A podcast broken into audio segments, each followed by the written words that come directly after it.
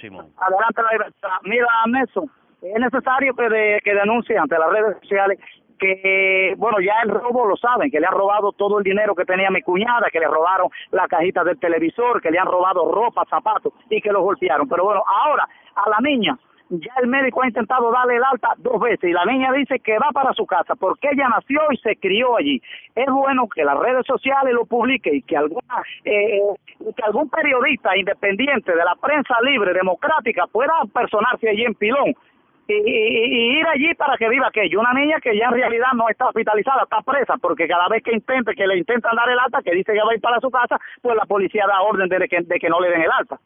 Bueno que lo sepan. La niña va para su casa y si la golpean nuevamente, bueno, porque ya se, se, se sepa que esto es eh, eh, que esto es un, un horror lo que se está viviendo aquí, lo que está viviendo esa familia o la familia mía, ¿me entiendes?